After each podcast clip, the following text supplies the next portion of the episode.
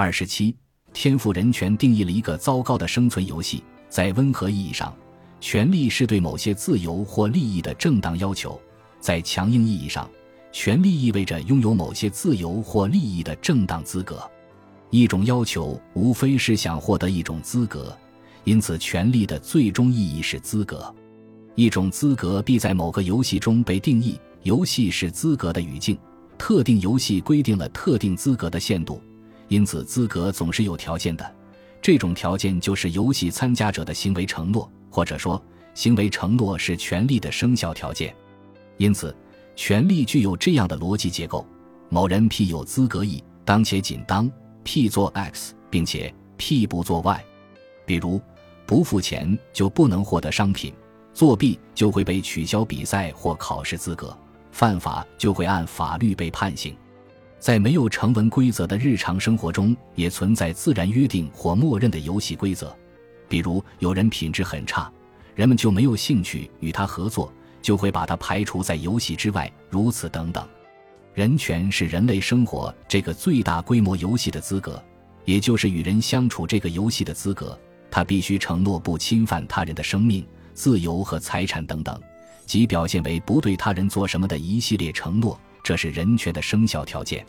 天赋人权理论相信，人人生来平等的拥有一系列权利，这些权利终身无条件拥有，在任何情况下都不可剥夺并且不可让渡。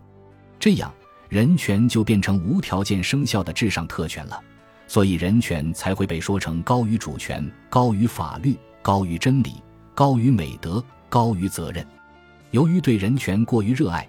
人们似乎很少意识到，一种东西无论多么好，只要置于至高无上的位置，就必定变质。尤其是权力，一旦变成无条件、永远享有的，就变成了特权，甚至变质为权利，不再是互相制约的权利了。任何可行的权利之所以可行，就在于是有条件的、有限制的、互相制约的，否则就是特权。把人权变成特权是非常危险的。它意味着对一切价值标准的否定，而且必定导致反人权的严重后果。人们居然忘记了物极必反的原理，权力为本的现代性颠覆了以善为本的传统，把善者优先颠倒为权力优先。这不是通常以为的那样，只是价值观的变化，而是对任何价值釜底抽薪的消解。如果权力优先于善，权力的正当性又以什么为根据呢？既然一切善都低于人权，人权就无处寻找价值根据了。在逻辑上说，权力优先必定导致价值虚无主义。列奥·斯特劳斯早就提醒说，不以善为依据，就不再有任何正当依据了。因此，我们必须面对这样一个被掩盖的惊人事实：冠冕堂皇的人权根本没有价值依据。当失去了价值品级判断。就必定产生进一步的困难。权力优先原则蕴含着一个权力悖论：既然某种自由和利益的要求可以申请成为一种权利，那么任何一种自由和利益的要求都可以按照同样理由申请成为权利。问题是显然的：既然权利优先于任何一种善，就不存在任何价值理由去限制哪些要求不能被搞成权利。于是，什么样的权利就都是有理的。这个权力悖论是价值混乱和社会失控的根源。事实如此，目前权力种类已经很多，而且越来越多，权力终将过满为患。没有哪个世界能够支付其多无比的权力。权力背后是互相冲突的欲望，因此权力也必定互相冲突。权力反对权力是无法避免的局面。人权混乱。膨胀和失控的根本原因在于人权的注册条件太低，随便什么自由和利益要求都可能通过足够凶猛的嚷嚷闹闹而被搞成人权，而各种批评和反对的声音都被认为是政治不正确。问题还不只是世界之父不起太多权力，更吓人的问题还在后头。人权不仅注册条件太低，而且还要求太高，他要求永不剥夺的无条件权利。如此的特权是社会游戏难以承担的，而且终将彻底破坏游戏。假如一个游戏规定，无论怎么耍赖作弊都不会被淘汰出局，这个不公正的游戏肯定是玩不下去的。这个可以作弊的游戏与人权游戏在本质上是同构的，给定任何人无论做什么事情都无条件的永久保有不可剥夺的人权。这一规定就已经逻辑的蕴含了不对称博弈。无条件的人权蕴含着破坏他人人权的人无条件永久保有不可剥夺的人权。那么，根据这一逻辑，如果某人为了私利去破坏他人的人权，比如谋财害命，然后以人权为名而得以减免相应的惩罚，他就等于获得额外奖励，即为私利去破坏他人人权而无损于自己人权这一不对称的奖励。如此不正当的奖励不仅破坏公正，而且破坏平等，破坏人们对善恶是非的正常理解，特别是破坏了人类生活所需的博弈环境和博弈规则。这一点将使社会崩溃。尽管目前这种荒谬情况还远远尚未成为普遍事实，但已经可以观察到人权观念被滥用来批评法律甚至修改法律的某些势力。人权主义者们相信，目前的法律都在人权观念的指导下加以修正。可以考虑死刑问题，取消死刑被认为是人权改造法律的成功例子。天赋人权理论认为，死刑是个法律错误。尽管法律有权处死罪不可赦的罪犯，但从理论上说，这是错上加错，无非都是杀人，所以应该取消死刑。不过，死刑问题的真正要点不在死刑，而在于公正是否是法律的第一原则。更明白的说，人权、博爱之心、慈悲之心之类是否高于公正？死刑只是惩罚的一种技术性形式而已，并非理论必须。如果有别的有效惩罚能够替代死刑，取消死刑也未尝不可。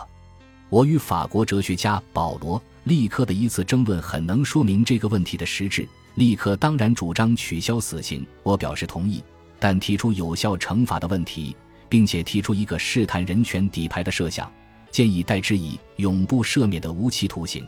如果认为终身苦役太苦，也可以改成终身独囚。永远剥夺他参加集体活动的权利。果然，立刻认为那还不如死刑。可见，取消死刑的要求是表面的。所谓死刑问题的实质是要求优待罪犯，其底牌是要取消罪与罚的对称性公正。因此，重要的并不是死刑，而是有效惩罚。任何一个社会都需要有某种惩罚，使犯罪成为得不偿失的行为。否则，犯罪就会成为牟利的一种优选策略，而为更多人们所选择。问题就在于，按照天赋人权的想象，不仅应该取消死刑，其他的法律惩罚也都应该大大减免。假如全盘按照天赋人权来制定法律，法律就不再以公正为第一原则，社会必定变成坏的游戏。很显然，一旦取消罪与罚的对称性公正，就彻底破坏了游戏公正。完全改变了博弈规则和博弈环境，坏人坏事就获得博弈优势，结果等于扶持坏人去破坏更多人的人权。假如残酷的犯罪只得到轻微的惩罚，这个逻辑等于说罪犯的人权重于受害人的人权，人权就这样变成了反人权。如此不公的人权又如何告慰受害人以及受害人亲属？又如何解释为什么受害人的人权可以受到歧视？有人甚至认为，不仅应该取消死刑，而且应该大幅度减刑，而让罪犯有机会重新过上好生活，却没有考虑到被杀害的人连生存的权利都没有了，而且受害人的亲人可能一生痛苦，永远失去了好生活。严格的说，法律只是权利的代理形式，实质的权利属于人，除非受害人自己愿意。他人或法律机构无权替受害人决定宽恕罪犯，以损害受害人的人权去保护罪犯的人权，是一种假公济私的非常恶心的伪善，而且是对人权更大的损害。把貌似多情的无情说成是进步和避免错上加错，关心罪犯的痛苦超过关心受害人的痛苦，是一种令人震惊的当代罪行。伪善是最大的恶，因为伪善比恶更坏。另外，现代人权理论连同现代法律，还有一种非常可疑的物质主义倾向：仅仅看重生命和财产，而忽视命运、心理、情感和精神，因此在衡量对人的伤害上有严重失误，比如残害、强奸妇女、拐卖儿童、毁容、制造假药和有毒食品等，这些都可能毁掉受害人一生幸福。但由于没有杀人，罪犯往往只得到轻微的惩罚，就好像只有生命才是重要的，而一生的痛苦却不值得计较。诸如此类的事例很多，精神实质是类似的。都是以人权为名制造违背公正原则的罪与罚的不对称性，这种不对称性的逻辑结果是反人权的客观效果，特别表现为在客观效果上，受害人的人权分量不如罪犯的人权分量，好人的人权受到实际上的歧视。这个护恶轻善的客观结果直接证伪了天赋人权理论。假如破坏他人的人权而可以减免相应惩罚，真的成为人类社会的游戏规则。